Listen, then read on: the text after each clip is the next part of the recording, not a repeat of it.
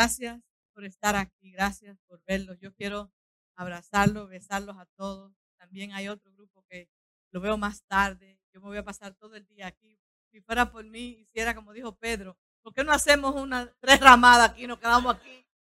Eh, cuando estaba la pastora Lorena adorando, qué lindo, que cuando ella dijo adoremos espontáneamente, porque es cuando sale todo lo que está en tu corazón hacia Él, todo el agradecimiento, todas las cosas lindas podemos expresarle a Dios a través de nuestras palabras.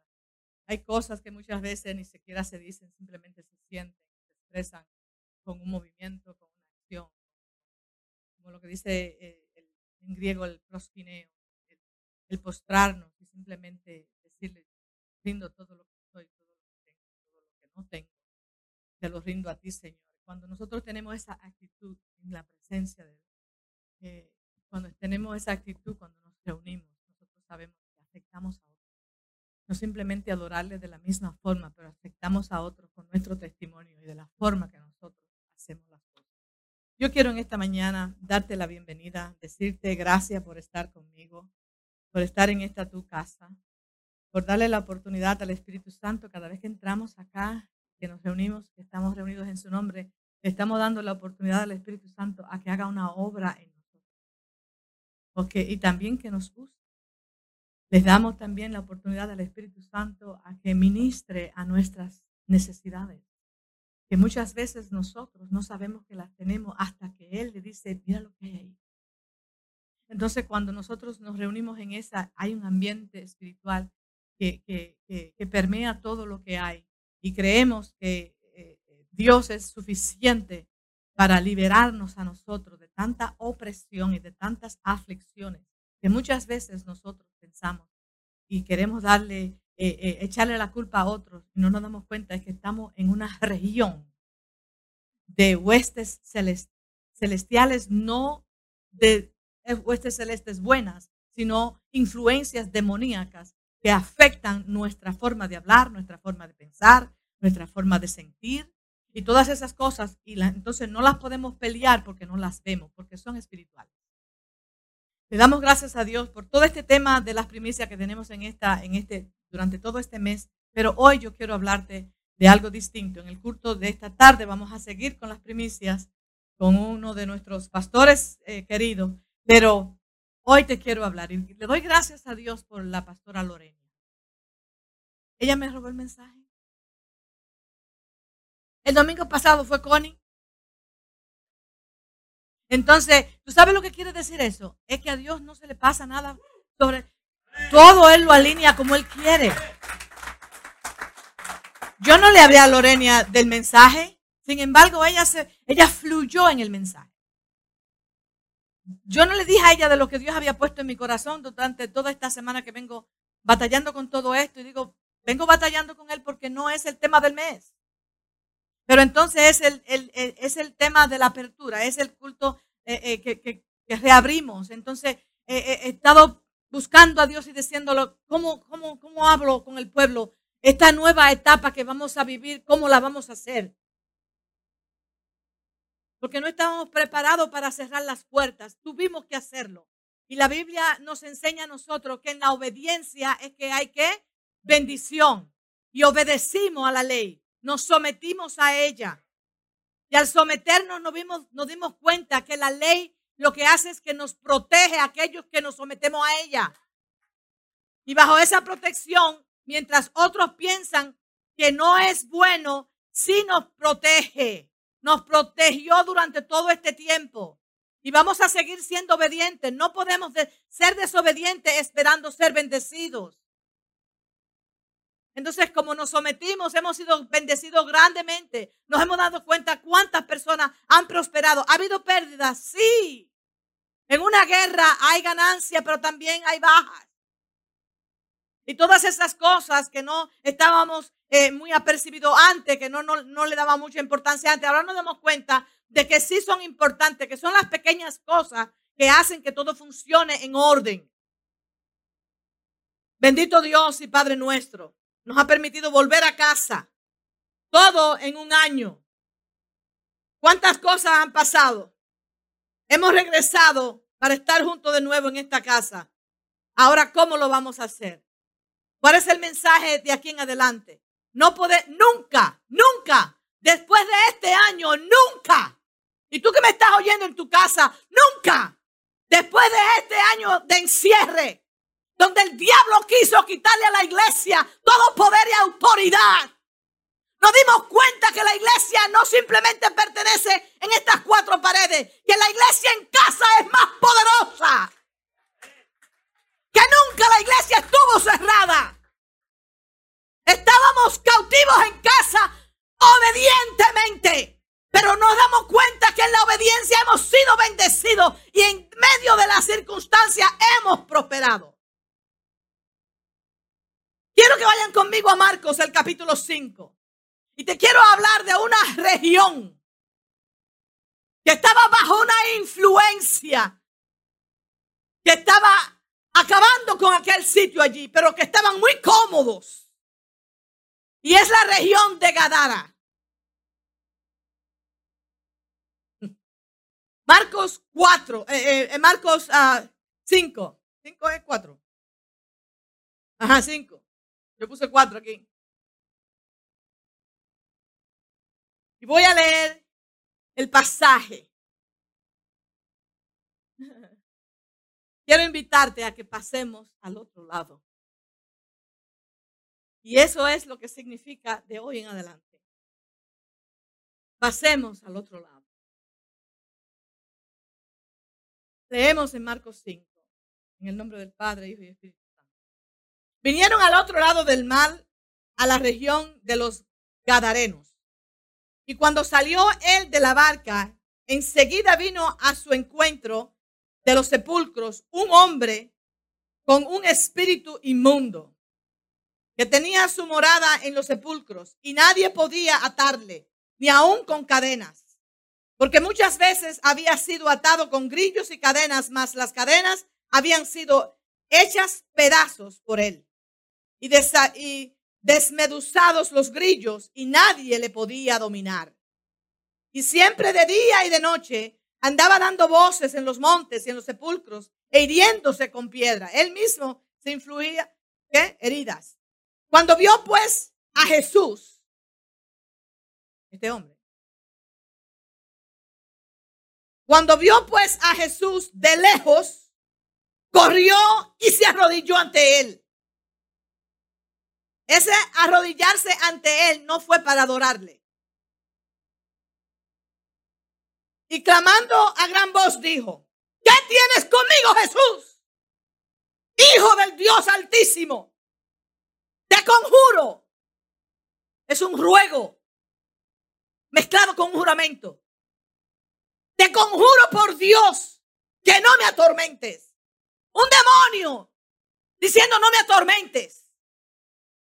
Porque él conocía quién podía atormentarlo. Mas él, ese era su trabajo, de atormentar a otros. No me atormentes. Porque le decía Jesús, sal de este hombre espíritu inmundo. Y le preguntó, ¿cómo te llamas? Y respondiendo, diciendo, Legión me llamo, porque somos muchos. Y le rogaba mucho que no los enviase afuera de aquella región. Región quiere decir lugar. Estaba allí cerca del monte un gran hato de cerdos paciendo. Y le rogaron todos los demonios diciendo, ustedes se imaginan, todos ellos le rogaron a Jesús diciendo, y cuando hablamos de legión, no estamos hablando de dos o tres. Cuando se, eh, la Biblia escribe y, usa la palabra legión, está hablando de los ejércitos que eran legiones de a mil y hasta una legión podía tener hasta seis mil hombres o soldados. Entonces cuando él, Jesús le dice, ¿cómo te llamas? Él le dice, legión. Estamos bien. Yo me llamo legión porque somos muchos. O sea, el número era bastante.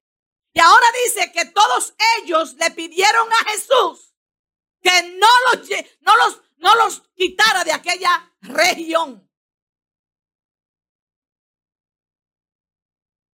Sigo. Dice el 13. Y, es, y luego Jesús le dio permiso y salieron aquellos espíritus inmundos entrando en los cerdos, los cuales eran como dos mil. Oh, oh, aquí este viene el número. Dice cómo, no especifica. Y el acto de, y el acto se precipitó en el mar por un despeñadero y en el mar se ahogaron. Y los que apacentaban los cerdos huyeron. Yo quiero que ustedes entiendan esto. Los demonios son espíritus. Y si ellos tenían, ya estaban ya en posesión de ese hombre, quiere decir que ellos tenían un cuerpo ya sometido a ellos. Y para ellos entonces salir de ese cuerpo, ellos tenían que tomar otro cuerpo. Y a ellos le daba lo mismo tomar el cuerpo de un hombre o tomar el cuerpo de un cerdo.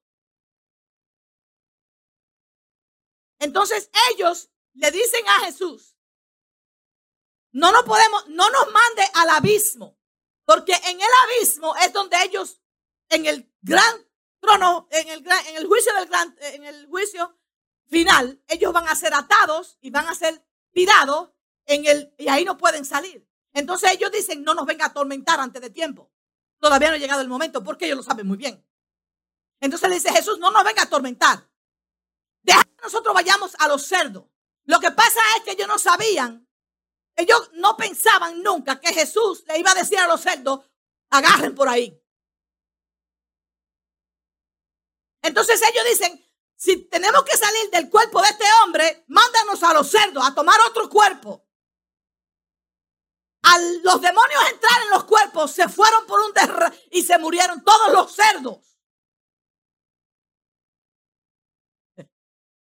Eso causó un revuelco demasiado fuerte.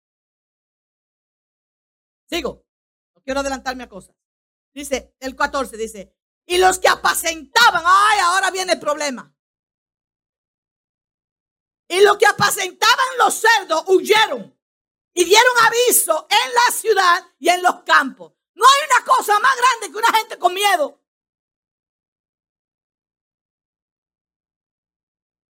El asustado. Mire, usted no ha visto una gente asustada. El gobierno, el ejército, los bomberos, la policía. Todo el mundo se da cuenta que hay un asustado. El asustado es el mismo chimoso que viene a la iglesia.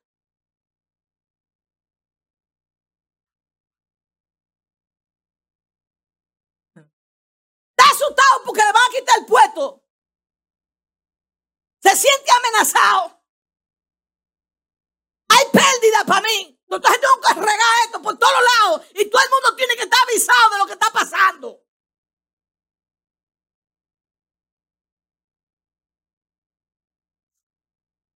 Los que apacentaban los cerdos huyeron dieron aviso en la ciudad y en los campos y salieron a ver qué era aquello que había sucedido. Ya todo el mundo sabe, en la iglesia pasó algo, salió un asustado. Y cuando viene a ver, ni la pastora lo sabe, pero ya todo el mundazo en la iglesia lo sabe. Y cuando yo entro por aquí, ¿y qué pasó? ¡Ay, usted no sabe! Entonces dice, vienen a Jesús y ven al que había sido atormentado del demonio y que había tenido la legión sentado, vestido y en su juicio cabal. La persona atormentada por un demonio no está ni vestido, ni sentado, ni en juicio cabal.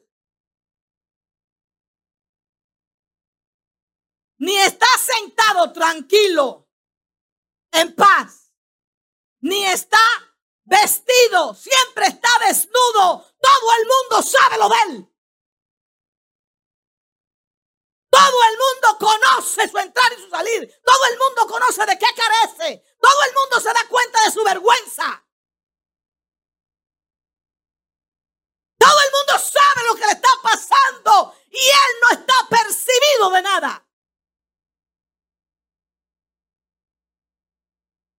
Nunca está en su juicio cabal. Cuando lo vieron así ahora transformado, dice, tuvieron miedo. Hay gente que tienen miedo de tu transformación. Hay gente que van a estar con miedo porque tú has sido transformado por el poder del Espíritu Santo. Hay gente que le tienen temor, prefieren verte en cadena, haciéndote daño, prefieren verte desnudo, prefieren verte sin juicio, prefieren verte así, porque así ellos están tranquilos. Pero cuando Dios viene a tu vida y te libera del demonio que te atormenta, tienen miedo. Porque no saben lo que va a pasar contigo. Se sienten amenazados. Cuando Dios te liberta. Hay gente que se sienten amenazados cuando Dios te liberta de la droga. Prefieren verte esclavizado en ella. Le das más beneficio tu esclavitud que tu libertad. Mm. Sigo, espérate, que no, no acabé de gritar todavía. Dice el 16. Y les contaron los que habían visto. Aquí vienen la gente que está todo el tiempo mirando. Oye, tienen el montón de ropa sucia en su casa y no lavan. Lo que quieren es ver el chisme del otro.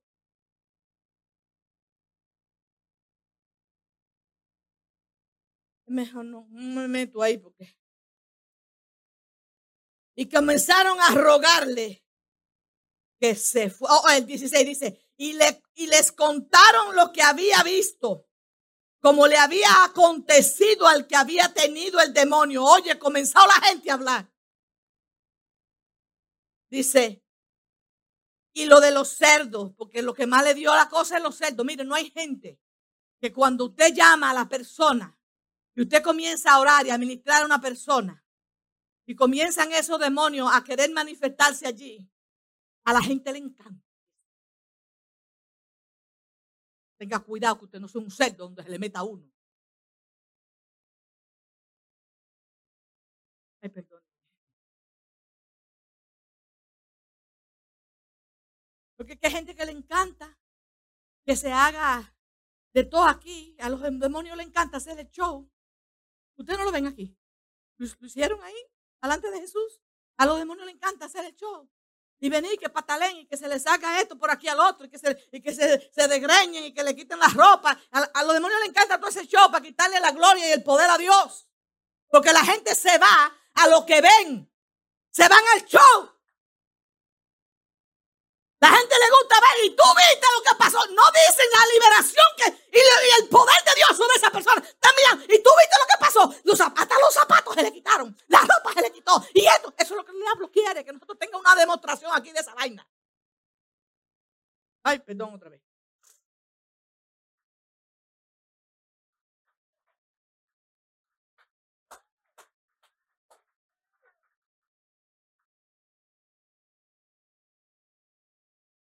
El Señor da permiso. Le dio permiso. Váyanse ahí. Ustedes van a ver ahora lo que van a pasar, porque en, ustedes que ver transferirse de este hombre, la liberación de ese hombre causó pérdidas a otras personas, a los dueños de los cerdos, que seguramente no eran gentiles, no eran judíos, porque los judíos no comían cerdo. Entonces yo no tenía que estar vendiendo, aunque ellos no. Ustedes saben que aunque ellos no adoren la cruz, ellos la venden.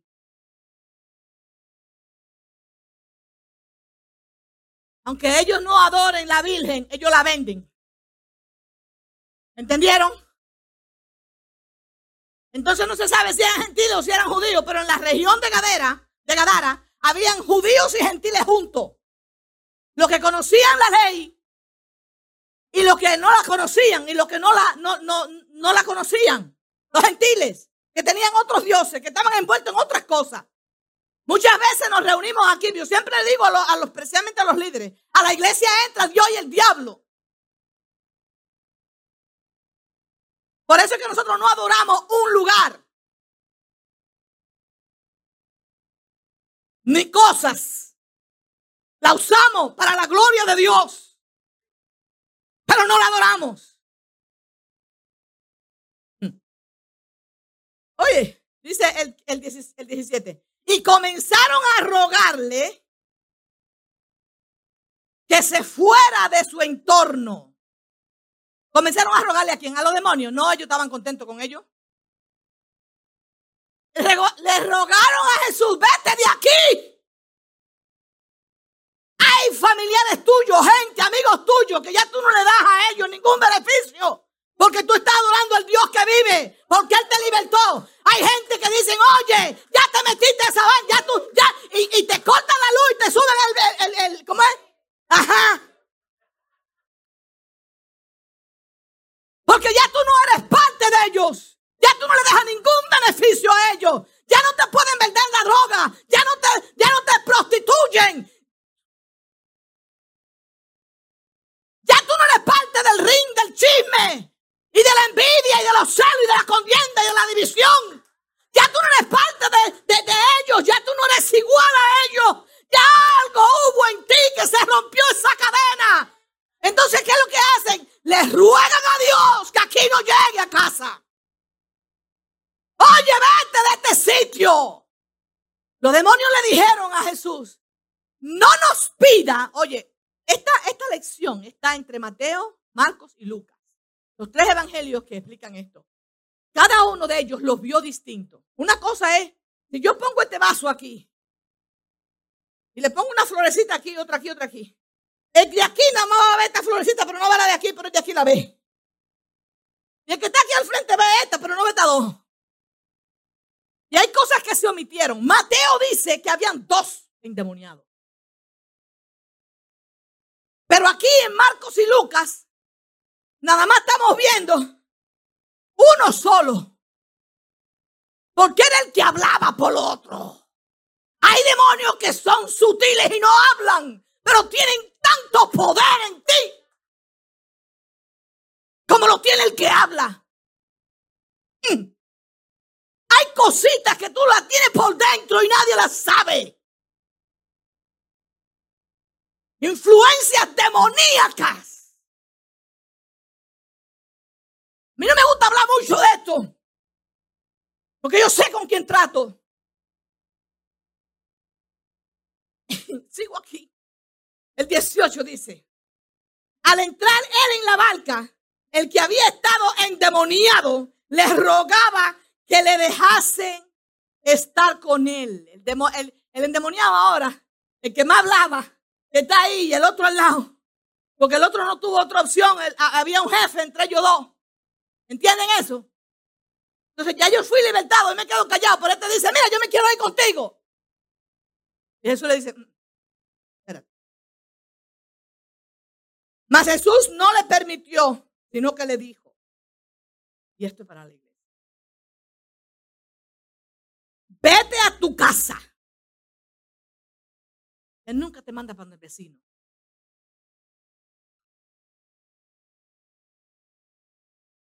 Él nunca te manda al vecino. Hay dos sitios a través de la Biblia que yo vi que Jesús mandó.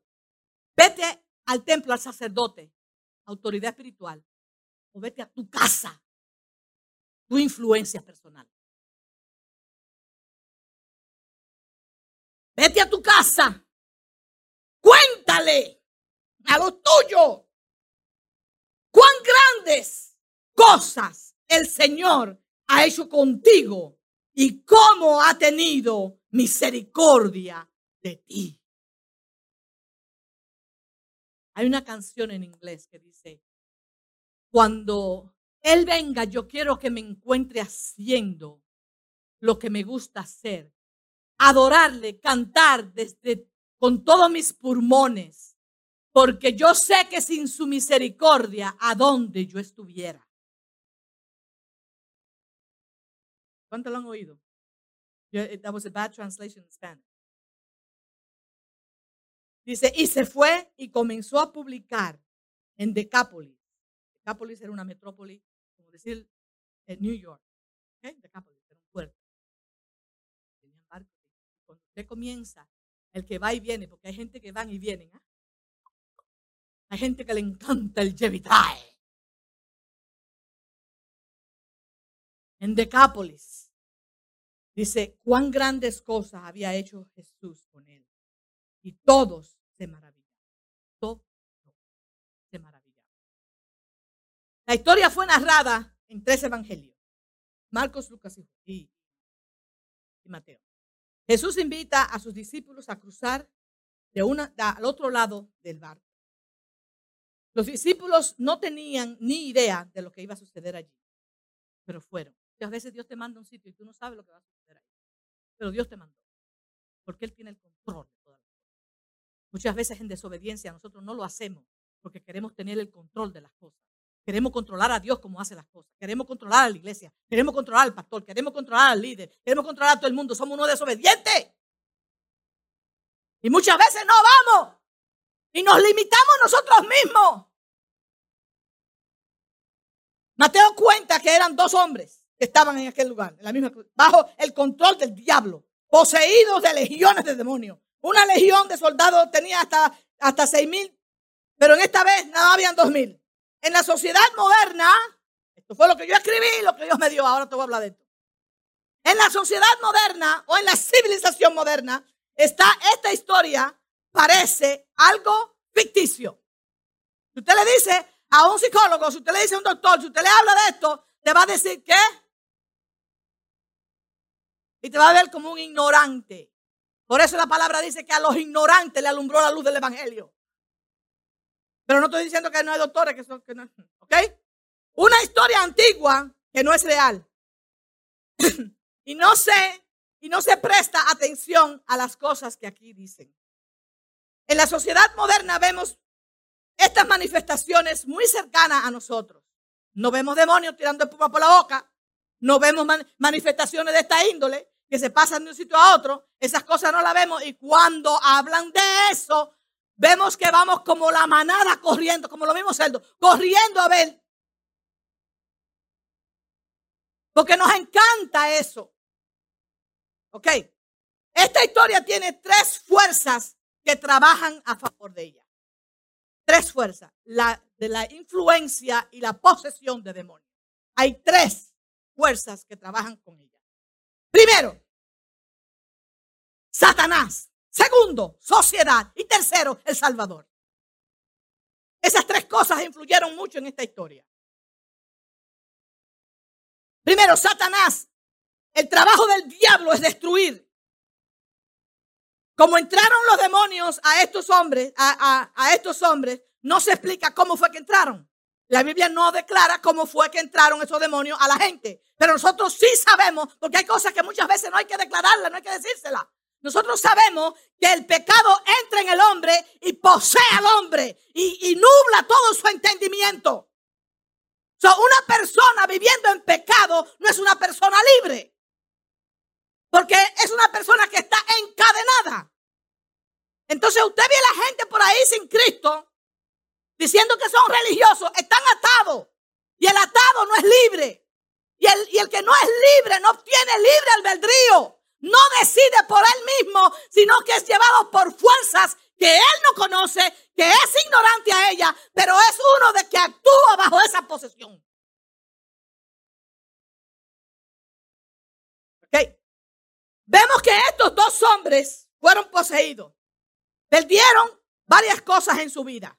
Lo primero que perdieron fue su hogar. Ellos no vivían en una casa. Ellos estaban entre tumbas. Hay personas que viven en cementerios espirituales y emocionales que viven en cementerio, no tienen un hogar. Y no es un hogar de cuatro paredes, no. Es un hogar donde usted es el rey, el dueño, y usted está en control de todo lo que hay en ese hogar. Hay personas que tienen una casa, pero no tienen un hogar. Perdieron su familia, perdieron la decencia, vivían desnudos. Hmm. Y perdieron el control y el dominio propio. No eran dueños de sus acciones. Se hacían daño. Se cortaban el cuerpo, cogían piedra y se daban. Yo me imagino la destrucción que había en esos cuerpos cuando eran, eh, cuando se manifestaban esos demonios de destrucción en la vida de ellos. Porque si eran muchos, entonces quiere decir que muchos eran sus tormentos, muchas eran las manifestaciones, muchas eran las posesiones, muchas eran lo, que hacían que aquellos hombres perdieran todo esto que una persona lucha tanto en la vida por tener. Un hogar, control, dominio propio, vergüenza, satisfacción, paz. Esas cosas estos hombres no lo tenían. Eran atormentados, dice la Biblia, de noche y de día. Y con ellos también atormentaban a todos los que convivían con ellos. Porque dice que toda la región conocía de la conducta de estos hombres.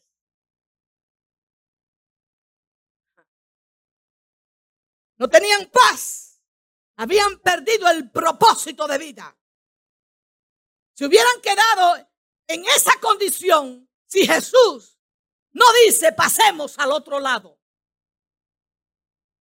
vayamos a Gadara. Hmm. Nunca subestime, nunca subestime el poder del diablo en la vida de un hombre. Él puede destruir sin misericordia, como un león rugiente, como dice Primera de Pedro 5. Estos dos hombres son el ejemplo extremo de lo que el diablo es capaz de hacer con una persona. La segunda fuerza es la fuerza de la sociedad. Porque todos nosotros somos influenciados por la sociedad donde vivimos, por el sistema de gobierno, por el sistema de su moneda, de su política, por, por todo lo que tenemos. Somos influenciados por eso, nos sometemos a eso. Entonces, la, esa fuerza es la fuerza de la sociedad.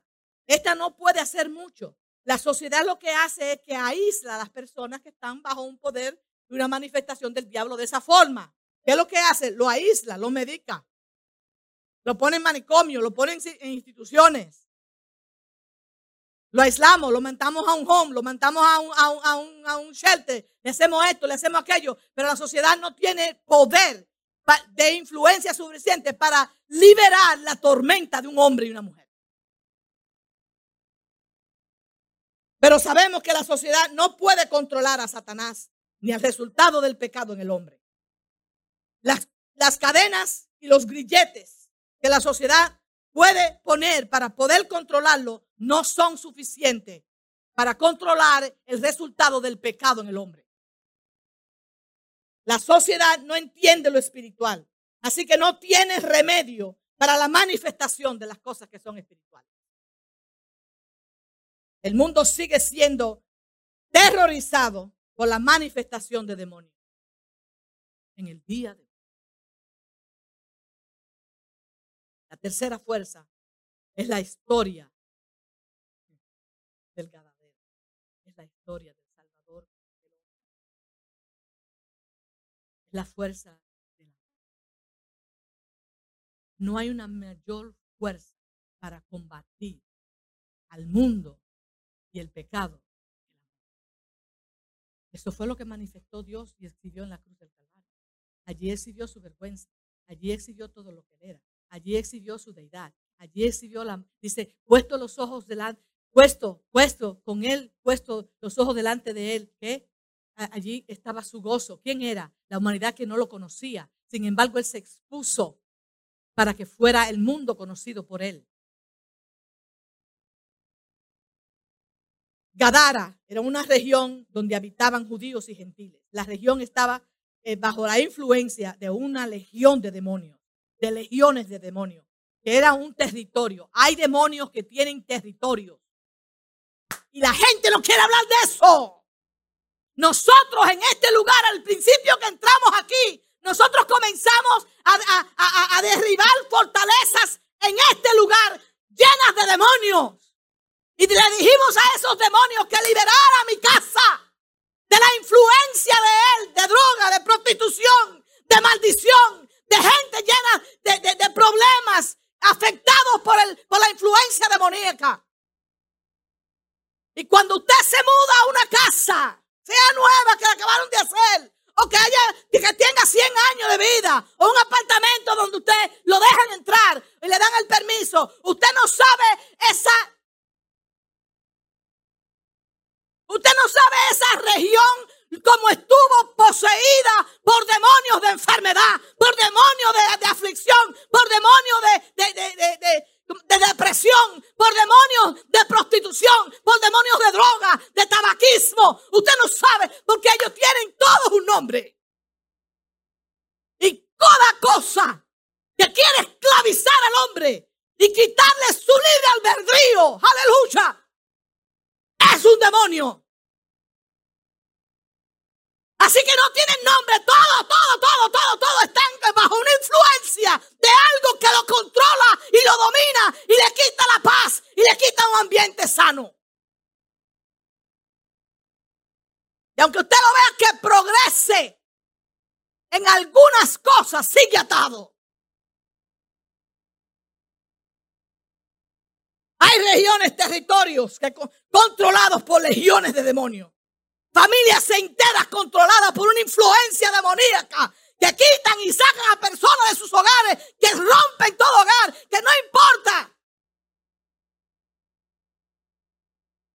Traen división, rotura entre relaciones, sacan a los hijos del hogar, influencias malignas de destrucción para poner en vergüenza a gente que está dedicado a servirle a Dios.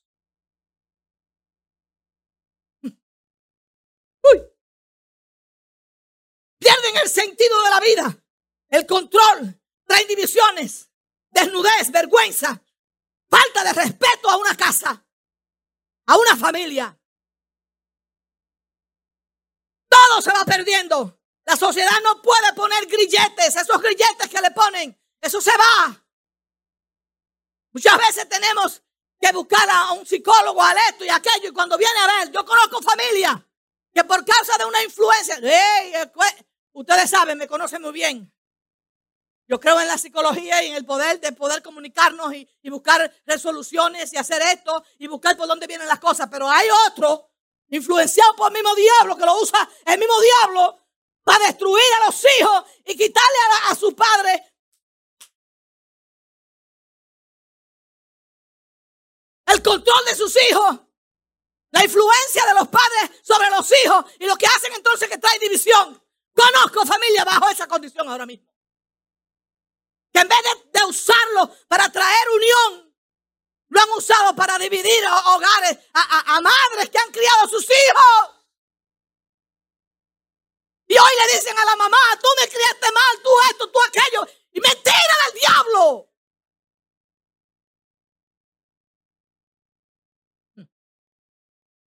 La fuerza del Salvador, la tercera de las tres fuerzas, ¿verdad? La fuerza de Satanás, la fuerza de la sociedad y ahora la fuerza del Salvador. El amor. El amor fue que destruyó el pecado en la cruz.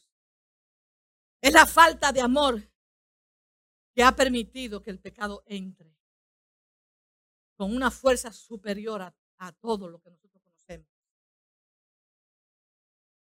Cuando no hay amor, viene el juicio, viene la religión. Y yo te puedo hablar de eso porque yo he estado en eso. Y he sido influenciado por esas.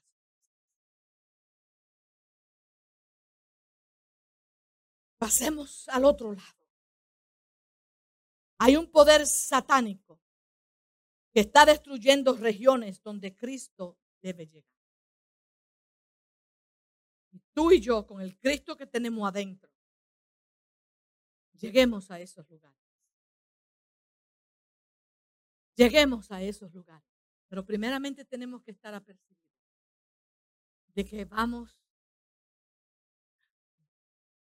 con Jesús, no vamos solos. Y cuando usted cree que usted va solo, usted llega a un lugar sin ninguna autoridad, sin ninguna cobertura, sin haber examinado su vida, tenga mucho cuidado que usted es posible que salga poseído, que salga avergonzado o que salga destruido.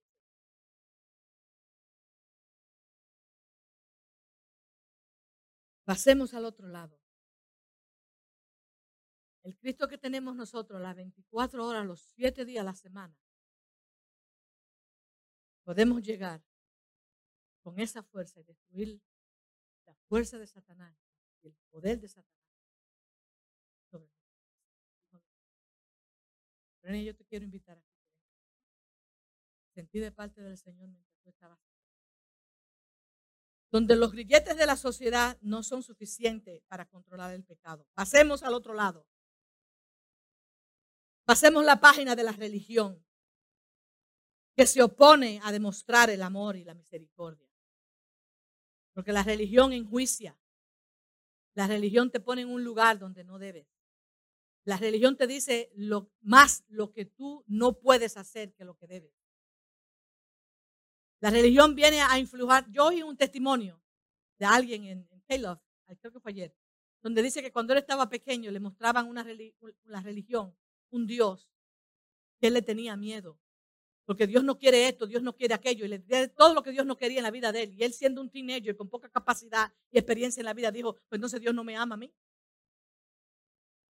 Entonces Dios no quiere mi felicidad. Dios no quiere que yo me desarrolle. Dios no quiere esto, pues yo tengo que estar como un palo. Ah, pues yo no quiero ese Dios.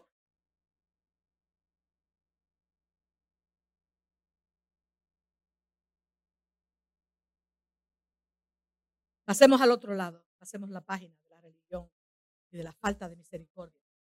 Yo no quiero que cuando nosotros estemos aquí en este lugar, después que ya tú tienes cinco años conmigo aquí, y viendo cómo yo te he tratado, viendo cómo yo trato al pueblo, viendo cómo yo dirijo mi vida, es tiempo suficiente para que tú te des cuenta que cuando yo hablo, que cuando yo predico, que cuando yo me paro en el lugar, que cuando yo tenga una persona, lo veo no con juicio, sino con misericordia. No un lugar para yo quitarlo y para yo, sino atrayéndolo con cuerdas de amor para que Cristo en él sea formado. Y mientras Cristo en él es formado, mientras se le arregla el matrimonio, mientras se le arreglan los hijos, mientras se le arregla su problema de adicción, mientras se le arregla su problema que tiene por dentro, los demonios se le van yendo porque son muchos, son muchos, son muchos. Hay celos, hay contienda, hay divisiones.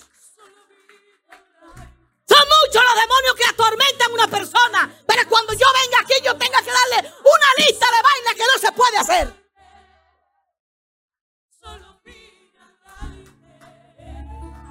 Si ya con esa lista allá afuera él no pudo, ¿cómo menos va a poder aquí?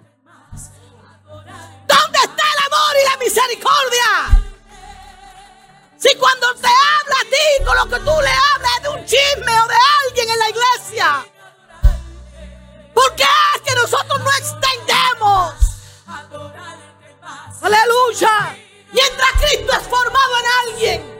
Lo que nos toca a nosotros es exhibir, ejemplar el amor y la misericordia. No el juicio y la condena. Levantemos nuestras manos. Adoremos juntos. Y traigamos ante Él aquellas cosas que nos atormentan a nosotros mismos. Hay personas que antes de liberar al otro deben ser liberados. Hay personas que antes, aleluya, de predicar. Por eso fue que Jesús le dijo a este hombre, no, no, no, conmigo no venga. Yo sigo haciendo mi trabajo. Yo no te necesito para hacer el mío. Yo no necesito que cuando yo vaya a predicar a un lado, tiene que decirle, ven fulano, ven, cuéntale a ellos de que tú fuiste liberado. Eso no funciona. Él tenía la autoridad y el poder para sacar fuera todo demonio. So, no necesitaba a este testigo. Ese testigo tenía que quedarse en casa. Es en casa que te necesita Dios. Donde los demonios que te poseían a ti afectaron tu hogar.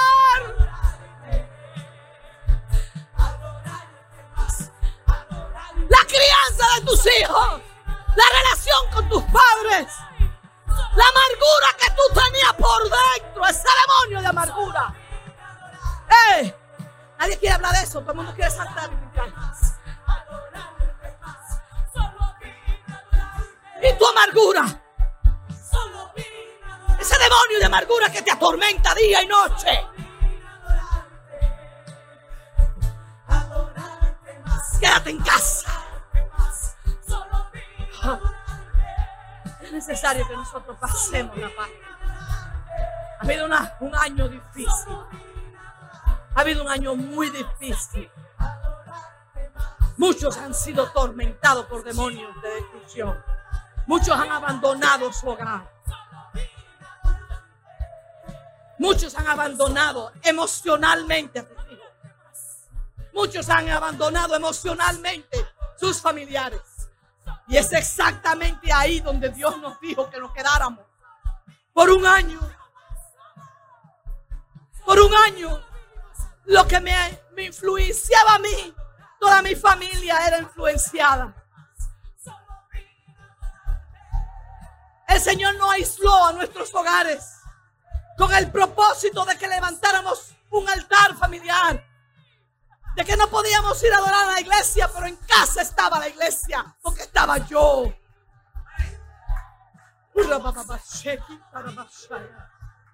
Y estos niños hablan.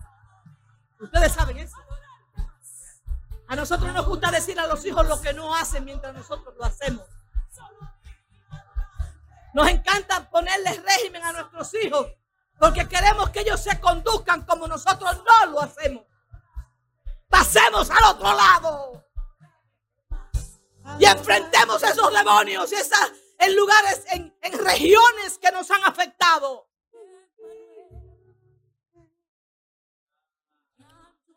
Pasemos al otro lado, aleluya. Y traigamos liberación de cadenas, legiones de demonios. Usted que tiene hijos teenagers en su casa, usted se acuesta, pero los teenagers no duermen. ¿Qué están haciendo cuando usted duerme? ¿Con quién se comunican? ¿Quién los influencia? ¿Cuándo fue la última vez que usted ungió a sus hijos? ¿Cuándo fue la última vez que el cuarto de su hijo usted lo ungió? Con él, con él, con él ahí. ¿Cuándo fue la última vez que usted trató a su hijo en su condición, en su posición demoníaca? Usted lo trató con amor, no con desprecio. Cuando tú sabes que tu hijo se está portando mal, él no necesita que tú le tires un juicio y acabe directamente con él. Él necesita que tú le digas, yo soy tu mamá. Yo soy tu papá. Y a ti te ha dado el pecado demasiado duro y me duele. Luchemos juntos contra él. Luchemos juntos con aquello que te ha afectado. Y si yo soy el responsable, perdóname. No podemos ser evangélicos para estarle diciendo al otro lo que tiene que hacer y nosotros no hacerlo. Yo no creo en ese evangelio.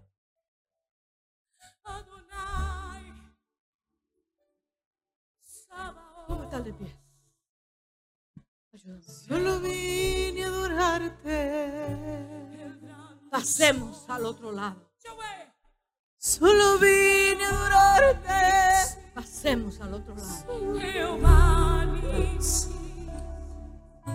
Adorarte.